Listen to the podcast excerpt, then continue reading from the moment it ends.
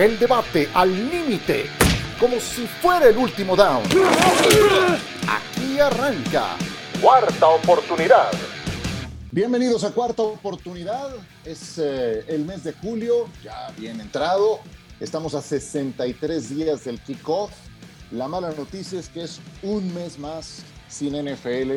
La buena noticia, John Sotcliffe, es que es el último mes sin fútbol americano. ¿Cómo estás? Bien, bien, ya falta poco, cada loco con su tema. 11 de septiembre, el debut de Aaron Rodgers y los Jets en Monday Night Football contra Josh Allen y los Bills.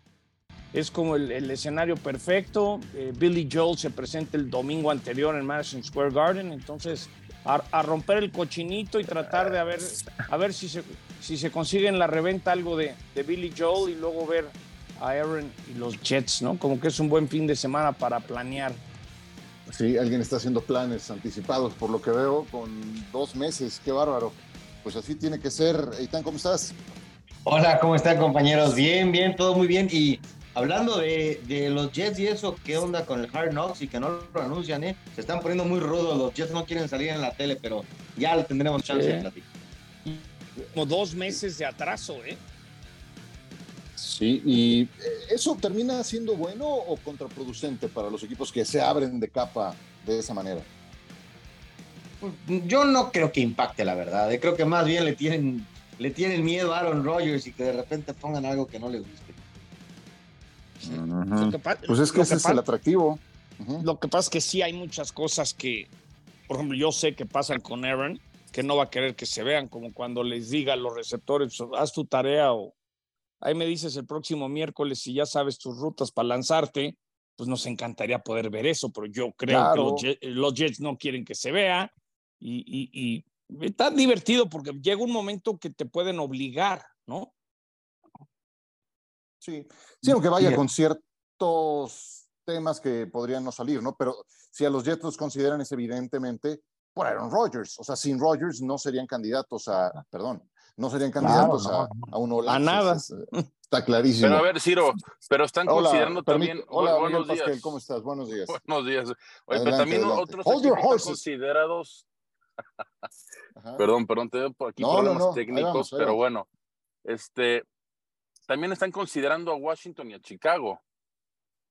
No, bueno, pero pues, ¿qué? imagínate, no, por eso la NFL se está esperando tanto.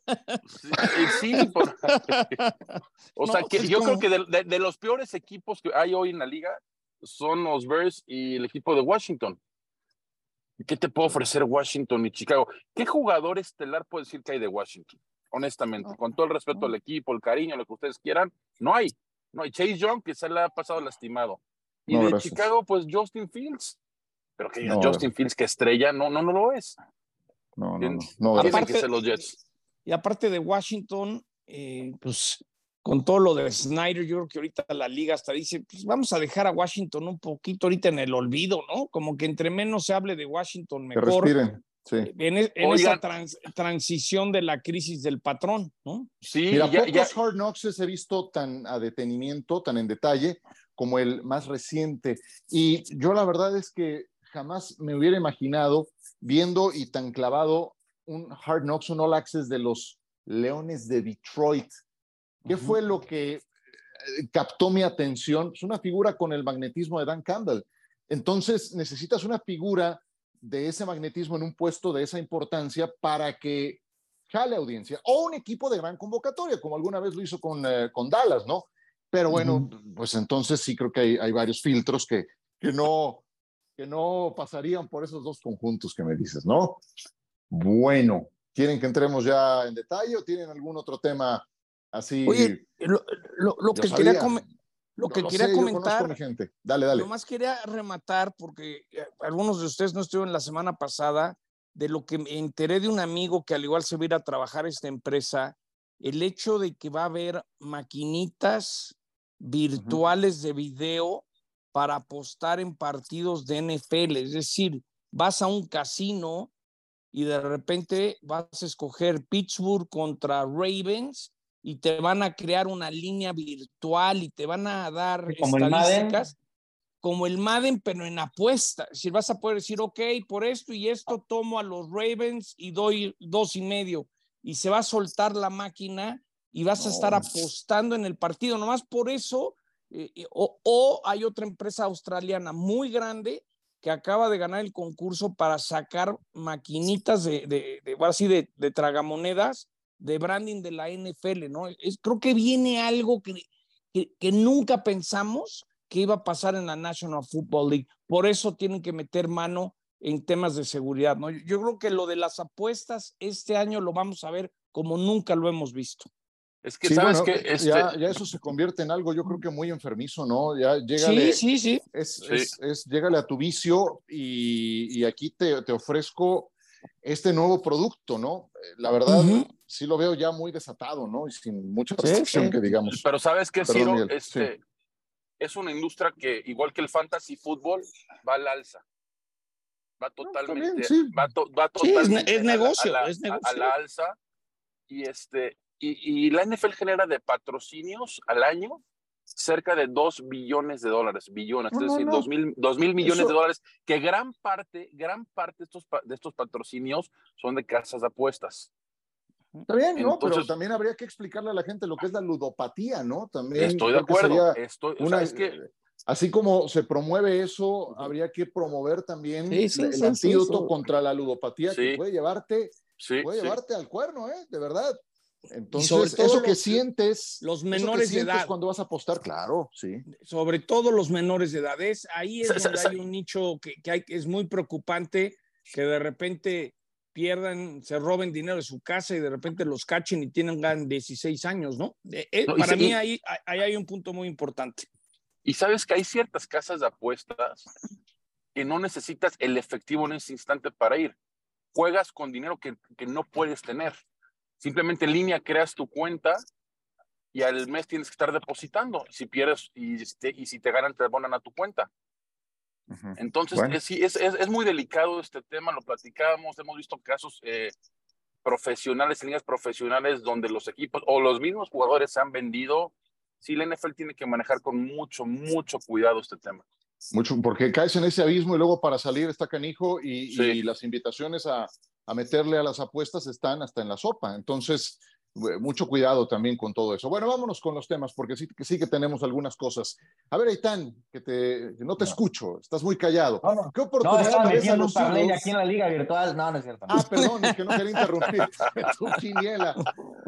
¿Qué a Filadelfia, dime, ¿qué oportunidad le ves de tener una revancha en el Super Bowl? Porque, ojo, eh, sí se habla muy bien del draft de Filadelfia, etcétera, pero tuvieron un montón de bajas, ¿eh? Cuando te pones a ver, su línea defensiva perdió a Javon Hargrave, a Robert Quinn, a Dominican Sue, a Limbel Joseph, perdieron titulares como Marcus Epps y como CJ Gardner Johnson en el perímetro. ¿Qué tal? ¿Cómo los ves? Los veo sólidos porque creo es, es eh, concedemos todos o reconocemos todos que hay más profundidad en la conferencia americana que en la conferencia nacional. Por supuesto que es una temporada larga, que pueden ocurrir muchas cosas, que la salud, todo eso, pero creo que es muy difícil pensar en cinco equipos muy buenos en la nacional, ¿no? Podemos poner ahí a, a San Francisco, por supuesto, con una gran interrogante en el coreback, pero es un buen equipo. Yo, yo pondría por ahí a, a Dallas inclusive como un equipo sólido. Ya después nos empieza a costar trabajo, ¿no? En la división sur, pues a ver quién sale, alguno tendrá que ganarla. En el norte, la potencia de siempre está en, en, una época diferente con Green Bay. Parece que los Lions vienen bien, pero luego esos equipos que se ponen de moda terminan por, por no dar el siguiente paso. Entonces, yo creo que tienen buenas posibilidades, sobre todo porque la conferencia no parece ser tan profunda. Filadelfia, repitiendo, John. Pues Filadelfia, si uno analiza, eh, solamente San Francisco tuvo una mejor defensa, eh, no llegaron a es la cuarta vez que un equipo tiene 70 sacks, cuatro jugadores múltiples, aunque perdieron a Hargrave a, San Francisco. Eh, de repente ves un poco el ataque terrestre, muy bien distribuido, ¿no? De repente este Kenneth Gainwell jugó bien en los playoffs, Boston Scott, tienes a AJ Brown, tienes a Devante Smith, tienes una de las mejores defensas y algo bien importante, porque ahorita preparando ayer en la noche para el, para el podcast, tú dirías, oye, pues, ¿a quién escojo? ¿A San Francisco o a Filadelfia como el mejor equipo de la Nacional? y el hecho de que Jalen Hurts ya está establecido y no sabemos quién va a ser el coreback permanente o cómo va a llegar, regresar el señor irrelevante, irrelevant, eh, a mí Filadelfia se me hace el gran favorito en la conferencia eh, nacional. Lo, lo, veo muy bien, la verdad. Pero John, gran Otro, favorito. Perdió a sus dos coordinadores, eh, ojo, perdió Sí, a sus sí, dos sí. coordinadores, a Gannon y a Steichen. Sí, sí, este Sí. de, de, de Sani se queda como coordinador defensivo. Es decir, seguramente va a ser diferente, pero ahora sí que si fuera en el arrancadero, si fuera el Kentucky Derby y fuera una carrera de caballos, pues ahorita el que, me- el que mejor está metido en el arrancadero, arrancadero es Eso. Filadelfia para mí. ¿no? Sí, en- en diferentes casas de apuestas, eh, Filadelfia en la gran mayoría son los favoritos con los Niners, ¿no? Ahí Están el 1-2, 2-1 haciendo esos dos. Realmente fuera de estos dos equipos, no hubo un equipo sólido. Ya más adelante hablaremos de, la, de los Lions, ¿no? Y de esa división. Pero a mí lo que ha hecho Howie Roseman me gusta mucho. Sí, entiendo, perdieron a Miles Sanders, que se veía venir, pero lo decía, ¿no? El juego terrestre que tienen, la verdad, ha sido sumamente sólido con, ese, con esos corredores, como va a ser ahorita Swift, que trajeron de Detroit, Gainwell, y bueno, y, y, y, y- el esquema de juego que le han aplicado a Jalen Hurts, pocas veces lo hemos visto, tanto así que vimos en el Super Bowl, digo, esto es un ejemplo de, de las jugadas que hacían, ¿se acuerdan de ese quarterback sneak que cuántas veces lo usaron en el Super Bowl? Con esa excelente línea ofensiva, la mejor de la liga, la NFL quería prohibir esa, esa jugada. Oigan, bueno, no, lo que les Sorry to platicaba, bueno, decía, era, sí, exactamente, lo, la buena línea ofensiva y el gran quarterback que tiene Jalen Hurts para poder establecer ese tipo de jugadas, es un jugador sumamente versátil, pero lo que más me gustó de esta ofensiva, perdón, de este equipo, es la selección de Jalen Carter. Este jugador de la Universidad de Georgia, otra Universidad de Georgia que llega a este equipo para reforzar esa defensiva, sobre todo por la salida de Highgrave a los 49ers, creo que va a ser un impacto inmediato. Y sí, realmente no veo, si ustedes me preguntan, ¿ves un punto débil en esta defensiva? No la veo. Realmente Bueno, no veo te decía- los Te decía que un gran tienen que favor, un equipo y reconfigurar. favoritos. sus frontales defensivos los tienen que reconfigurar. Perdieron a Kaiser White, a TJ Edwards, dos linebackers titulares, y perdieron a dos de sus safeties, a Marcus Epps y a CJ Gardner Johnson. Lo que yo le veo a, a Filadelfia como gran fortaleza es que te- es una liga de corebacks, no nos engañemos.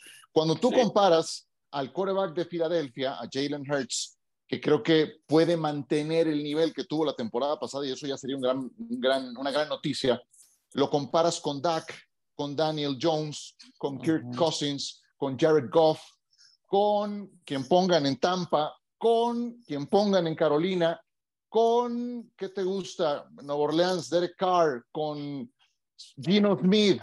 Pues la, la verdad es que esta, esta- la situación de coreback de Filadelfia es la mejor o la segunda Sí. mejor del equipo de San Francisco. Y eso sí es, un, es una gran noticia para ellos, ¿no? Y, y sabes qué me encanta a mí, que este dueño Jeffrey Lurie eh, deja trabajar, es un líder, Sí. eh, nunca se me va a olvidar porque él un día me admite que, que siempre después de un partido baja al vestidor y se echa un shot de tequila. Le dije, bueno, señor, yo me encargo de No, traerle cayó con, el, cayó con el indicado.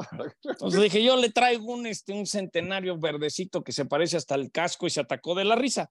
Y, por ejemplo, en el Super Bowl, en el, el- el lunes, en, en- como el Media Day en la noche, cuando él eh, llega con el equipo, él nunca sale a dar entrevistas, ¿no? Y, y me, da a entender la prensa, ¿no? Él, él sabe que esta es la noche de sus jugadores, no de él.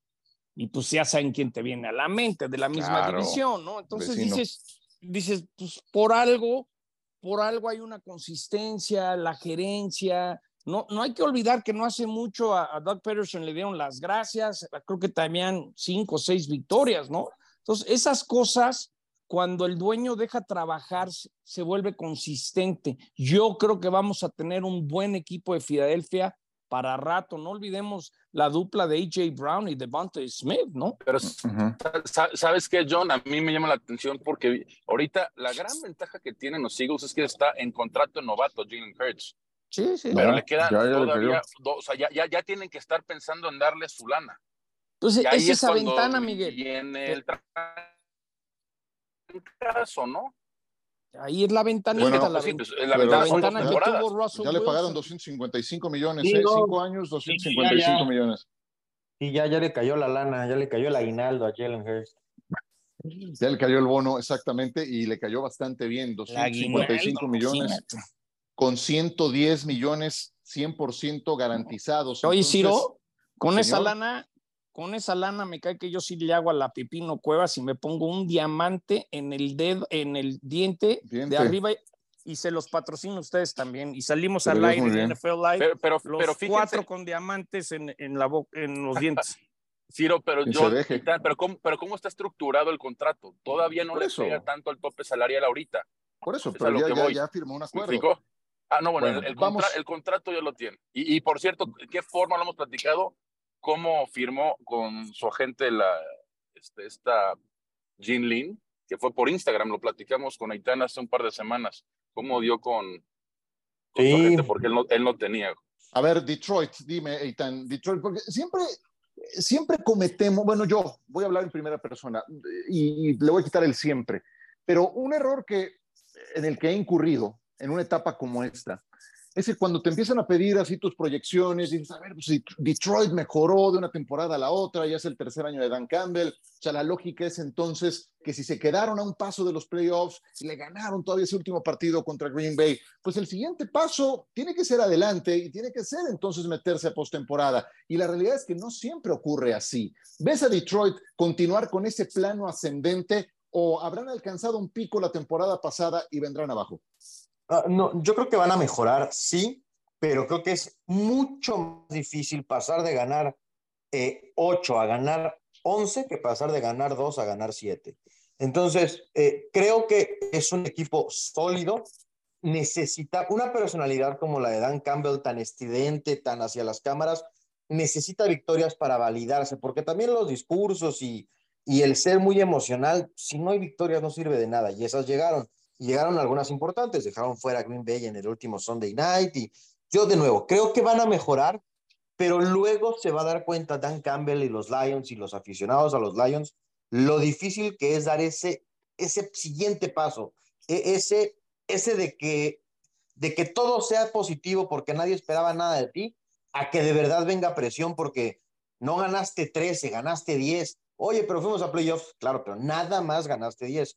Sí creo que van a mejorar, aunque también creo que es muy poco probable, con todo y que tienen un fantástico coordinador ofensivo, pensar en que pueden ganar con Jared Goff cosas importantes. Pues ahí te encargo, el kickoff de la temporada será en Arrowhead, Kansas City, los Chiefs, campeones, contra los Leones de Detroit. Ese es, John, un stage, una vitrina sí, que este sí. equipo nunca había tenido. Y, ya si analizas lo que hace Mike North, que se encarga de hacer el calendario de la liga, el hecho de que te pongan a Detroit en un Monday Night por primera vez, por lo menos en 6, 7, 8 años, es el 30 de octubre reciben a los Raiders. Entonces, en papel, quiere decir que Detroit va a ser un equipo dominante, atractivo, sexy, divertido, por algo lo ponen. Hay que recordar que Green Bay está en reconstrucción, tengo mis dudas con Minnesota, tengo mis dudas con Chicago. Yo creo que Detroit tiene que mejorar defensivamente. Era rankeado número 22, cerró bien sus últimos 10 partidos y hablaremos de la agencia libre, pero quizás la de CJ Gardner Johnson puede ser la mejor contratación de la agencia libre, o por lo menos la mejor que hizo Detroit. Marvin Jones nuestro amigo Marvin regresa a jugar a Detroit. Yo creo que Detroit va a ganar esa división. La pregunta es si Detroit está para cosas importantes en los playoffs. Yo creo que le falta, pero el hecho de que gane la división, ¿cuándo fue? ¿Cuándo sería? No tengo el, alguien de ustedes tiene el dato. La última vez que Detroit ganó su división tendría que ser. Con Wayne Fontes habrá sido, ¿no? 90, 91. Principios de los si mal recuerdo, fue la temporada 91 con Barry Sanders. Eric Kramer era el quarterback fue la que 90, 91, 92 para ser exactos, creo que fue la última vez que la ganaron, cuando ganaron el campeonato de conferencia. Es de los pocos equipos. Llegaron al campeonato de conferencia. llegaron, al campeonato de conferencia. Es de los dos equipos que desde que se restablecieron las nuevas divisiones no han ganado su división. Estoy hablando desde el 2002 a la fecha, los Lions no han ganado la división. Bueno, Sin pues embargo, hoy, hoy, hoy en día, Ciro, compañeros, son los favoritos para ganar la división no tengo mucha curiosidad por seguir viendo a Aidan Hutchinson. Creo que Hutchinson es un talento especial, no en balde fue reclutado tan alto en su draft. Y Hutchinson creo que tiene un potencial tipo Nick Bosa. Cuando lo ves atléticamente es un fenómeno. tengo mis dudas con Jared Goff y es un equipo que defensivamente fue muy, muy poroso la temporada pasada. Creo que ahí están los principales puntos a cubrir en una división en la que ya no está Rodgers. Entonces, pues corresponde, corresponde dar un paso adelante. Y, y sí, pues tiene que ser en esa etapa, ¿no? Con eh, Wayne Fontes como entrenador, cuando llegaron hasta una final de conferencia, imagínate, fue para pasar al Super Bowl 26, cuando Detroit fue trascendente, relevante en algún momento. Pero, estoy, estoy viendo que eh, eso fue en el 91, en el 93 la volvieron a ganar y perdió en un juego de, de, comodín, de wild card con los Packers 28 a 24.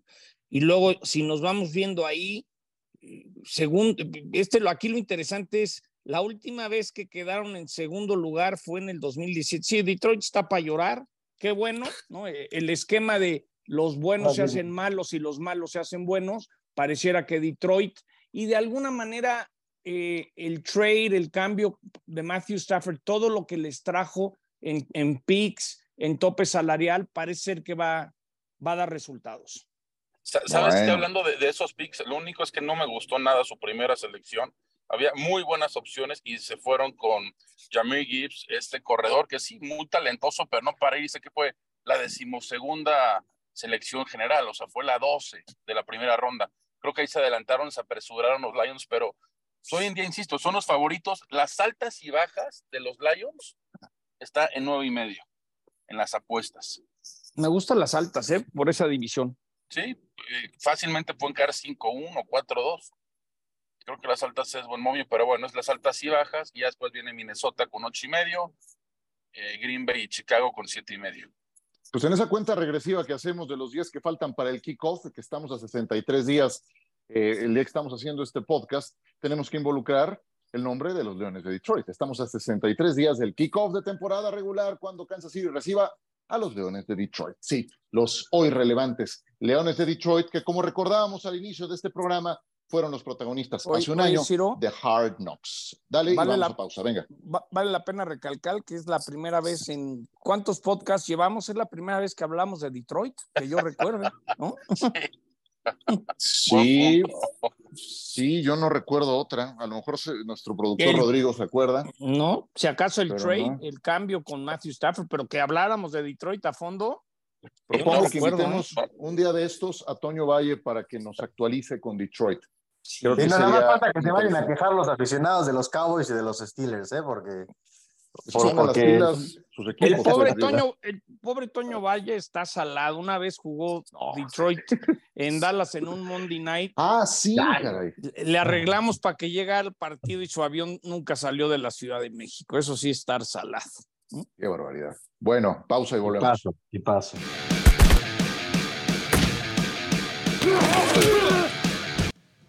Seguimos en esta cuarta oportunidad. Recuerden suscribirse en su plataforma favorita de podcast califíquenlo, recomiéndenlo, compártanlo en redes sociales y aquí los esperamos cada semana mientras nos acercamos al inicio de la temporada de la National Football League.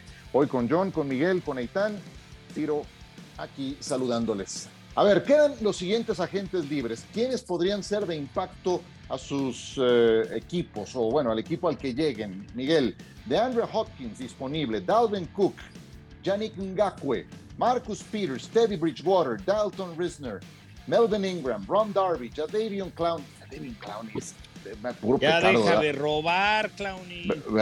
Oye, Ezequiel Elliott tiene 27 años de edad. Eh, confieso que me sorprendió el número. Cumple 28 el 22 de este mes, pero parece ya jubilado Ezequiel Elliott. A ver, ¿cuál de estos puede, puede ser de impacto, Miguel?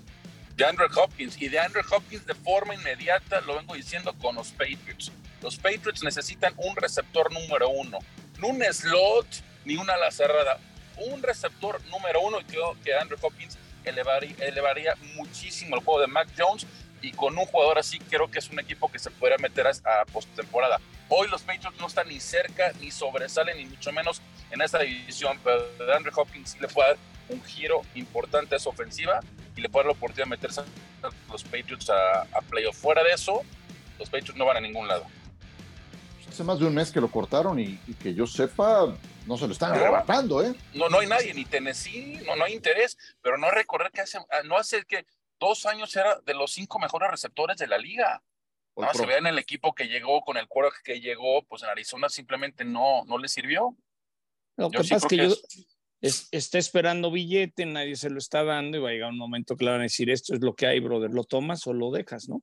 Y también hay que recordar que estuvo suspendido, la manera tan abrupta que se va de Arizona, pues de repente los equipos tienen un departamento de empezar a averiguar y quizás dices, pues le doy una lanita un año y a ver si me funciona, porque si este cuate quiere un contrato garantizado, tiene mucha basura a su alrededor, ¿no? Ok, Hopkins, ¿quién más, Eitan? Dalvin Cook tiene que ser otro porque en esto tan cruel de la posición que ya hemos practicado el último mes, pues tiene 27 años, no, no, su baja de Minnesota no se da por mal rendimiento o por una baja de rendimiento, por una cuestión contractual. Entonces yo creo que él puede ser un jugador de impacto inmediato para el equipo que lo sume. E, es, es un muy buen corredor. Sí, dale, John.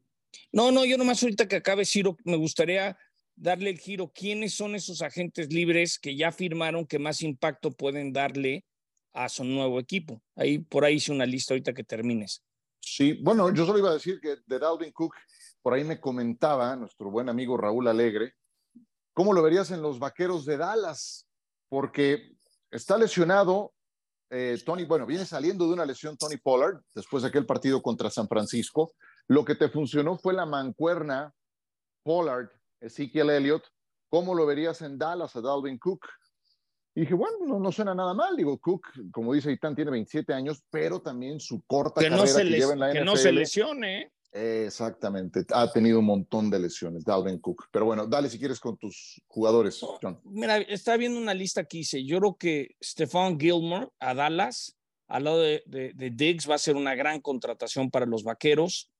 Rashad Penny a los Eagles, ¿no? Orlando Brown llega a Kansas City a proteger más a Mahomes. Miles Sanders a, Carolina. Creo que Juju le va a ayudar mucho a los Patriots. San Francisco eh, se refuerza con Hargrave. Eh, Jacoby Myers a los Raiders. Jalen Ramsey a Miami. Son como las agencias libres que ya aterrizaron, que me llamaron la atención. Yo creo que de todas, la que más me gusta es si sigue a buen nivel, Stefan Gilmer al lado de Trevon Dix en los Cowboys puede ser algo importante. Muy bueno, muy bueno. Ok. Ahora, ya también. Otro? Ajá. No, no, yo más que nombres, ya lo que queda, ya son contratos de, de muy poco dinero. O sea, ya si el mercado no te buscó, ya no tienes que escoger siendo jugador, ¿eh? Ya es agarrar el que te hable. Eh, ya hace unas semanitas era que si ganabas o no. Ahorita es para mantenerte en la NFL. Ya no va a haber ya se pasó el tiempo de que tú elijas equipo. Aquí es el que te llame, vámonos. Y muchas de, muchos de estos veteranos quizá ni siquiera tengan un, lugar en roster asegurado firmando ahorita. Sí, si es el perrito abajo de la mesa y te avientan un huesito, agárralo, brother, porque quizás no te vuelven a aventar un hueso, ¿no? Así sí. ¿No, no, no ven a Zeke de regreso en Dallas? Como está la situación ahorita que simplemente no hay interés de ningún equipo por él. Pues a lo mejor, pero firmando por el mínimo, o sea, no por el contratazo que, le dio Jones la vez pasada, ¿no? Es una barbaridad. Oye, mencionaste, mencionaste en la lista de los que te llaman la atención a OBJ o no? No, no lo puse. Tienes es que sabes a mí, yo estoy muy intrigado con ese. viene de una campaña completa sin jugar, pero, pero creo que Baltimore, casi nadie habla de Baltimore y los Ravens tienen un equipazo. Acuérdense los cerdos que tuvieron de ganarle a Cincinnati con todo y que no estaba Lamar Jackson. Por ese ya le dieron su billete a Lamar, ya le dieron su billete a Lamar, ya trajeron a Odell Beckham Jr., la defensa, especialmente línea y linebacker siguen siendo de mucho respeto. Yo, como que nadie habla de, de Baltimore, es un equipo bien coachado, cambiaron de coordinador ofensivo, eso tengo mis dudas, pero bueno, creo que conocemos de sobra a Harbaugh y, esa dentro de las eh, firmas de agentes libres, la de Beckham Jr., me llama mucho la atención lo que puede hacer con Lamar. Pero esa es la pregunta, este Ciro. ¿Qué puede hacer con, con Lamar? Porque Lamar, las lesiones. Si, si, con Lamar sano, para mí es de los mejores equipos de la liga. Eso no tengo la menor duda. Creo que ya tienen un cuerpo de receptores este, bastante sólidos, como lo que Presentable. Model, o Say Flowers, creo que se va a ser un estrella este jugador de Boston College. Rashawn Bateman también está listo para despegar. OBJ, pero todo va a girar alrededor de la March. Si la March se mantiene sano, creo que este equipo está no solamente para ganar la división, sino para llegar lejos en esa conferencia tan, pero tan competitiva. Muy bien. ¿Algún otro Itán? O ya con eso cerramos. No, no, yo creo que con eso estamos revisando los nombres más importantes. Siempre puede haber, o sea, pero pensando en los que de verdad impacten, eh, creo que hemos hablado de los más importantes. Quizás solamente siempre nos vamos en, a ofensiva o regularmente y hay algo, o Clowny como quiera tiene su nombre, Ngakwe, como decías, son importantes, pero creo que los... Clowny... No, y sabes que ha sido una toma de pelo, ¿no? Oye, primera selección. Pero por el salario mínimo, yo no lo, o sea, es que otra vez, todo depende, todo depende cuánto vale, ¿no? Digo, si le vas a pagar 8 millones, no, pero por el salario mínimo, ¿a poco no te, no te ayudaría? Pues, a mí no me encanta ese jugador, la verdad.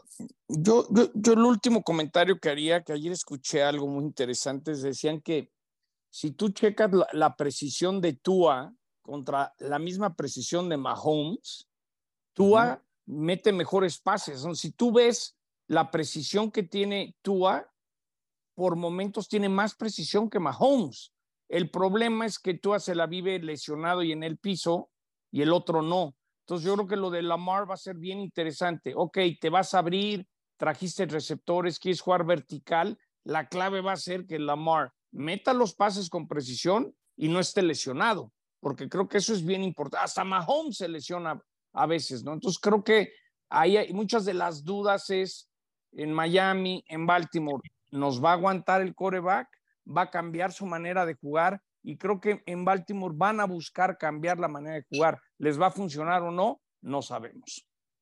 Es que Baltimore no tenía nada en los receptores. O sea, su, arma más importante era el ala cerrada Mark Andrews. Ese también querían pasecitos, y la idea era correr y pasecitos. Me, tocó el juego de playoffs contra Cincinnati de los Cuervos.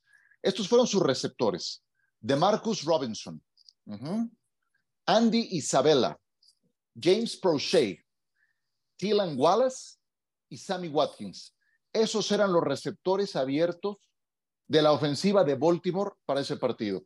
Obviamente, Mark Andrews, el, principal, y sin Lamar Jackson. Entonces, imagínate nada más, no tenían absolutamente nada. Era necesario que le metieran mano, lo han hecho y vaya, ahora no, no se acercan a los mejores, pero por eso decía que es, es mucho más presentable, ¿no?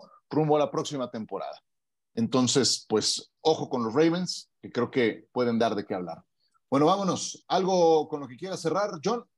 No, eh, ahora sí que pendientes de todo y, y triste que no va a haber un partido en el Azteca este año y me dicen que el Azteca no lo renuevan, no empiezan a renovar hasta el 24, entonces, bueno, nomás hago corajes. Pero pues, el tema es que ni siquiera está el contrato firmado, ¿no? O sea, también por eso es que no se han trazado no, no, no. detalles de uno nuevo. Sí, a ver, si el Azteca hubiera estado listo, la NFL hubiera jugado este año. Eso es un hecho. Es más, es lo de menos. Eh, ahora sí que me consta que el comisionado quiere venir, quieren seguir viniendo a México, pero, pero eh, tristemente encontramos maneras de quedar mal, caray. Oye, John, pero por todo lo que está pasando, por lo que veo, el Azteca lo van a empezar a renovar hasta el próximo año. O sea, si hubiera sido posible, excelente. Sí, sí, no, es, que no es que este año no se va a renovar, pero no, no, no. Por eso, es que este año ya no. Ajá, sí. Eso es lo que, ah, es lo que acabo de decir. Ah, bueno, es te otra cosa. Tú imagínate que el Azteca lo cierran en marzo del 2023, lo último que escuché. Pero la NFL le tienes que haber dicho hace siete, ocho meses que sí había partido. Es decir, sí hubiera habido partido. Sí. Y ya lo dije el otro ahí, si le quieren echar más crema a los tacos y más al dolor, el juego de la semana 11 de Monday Night es Philadelphia, Kansas City. No estoy diciendo que nos den ese juego, pero cuando llegue ese juego, nos va a doler decir, ching, y hace un año tuvimos a San Francisco y Arizona en el Azteca. Ojalá, mira, van a seguir viniendo, pero es triste que no tengamos nada. A ver si no lo acaban aventando hasta el 26. o sea, ¿tú no, crees que el, para el 25 tengamos juego? ¿Noviembre del 25? Es, es, un hecho que se le informó a la NFL que no iba a haber partido 23 y 24. 25 es cuando es la idea de regresar noviembre veintitantos del 25. Pero si noviembre del 25 no lo tienes listo, no manches, o sea, ya. No, no, yo creo, que, sí, yo creo que, sí. Pero es que ¿cuándo vas a empezar la renovación? Esa es la gran pregunta. No hay fecha.